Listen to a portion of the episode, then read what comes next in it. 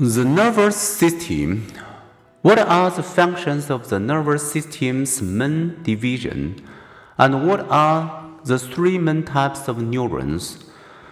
To live is to take in information from the world and the body's tissues to make decisions and to send back information and orders to the body's tissues. All this happens thanks to our body's nervous system. A quick overview. The brain and spinal cord form the central nervous system, CNS, the body's decision maker.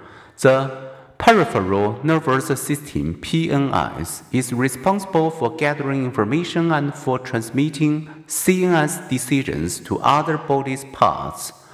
Nerves, electrical cables formed of Bundles of axons link the CNS with the body's sensory receptors, muscles, and glands.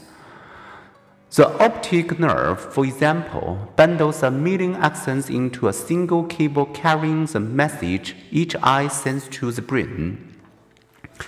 Information travels in the nervous system through the three types of neurons.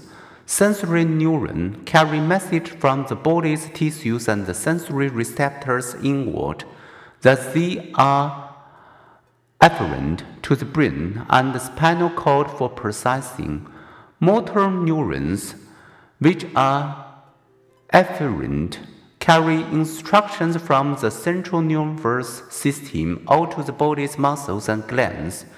Between the sensory input and motor output, information is processed via the brain's interneurons our complexity resides mostly in these interneurons.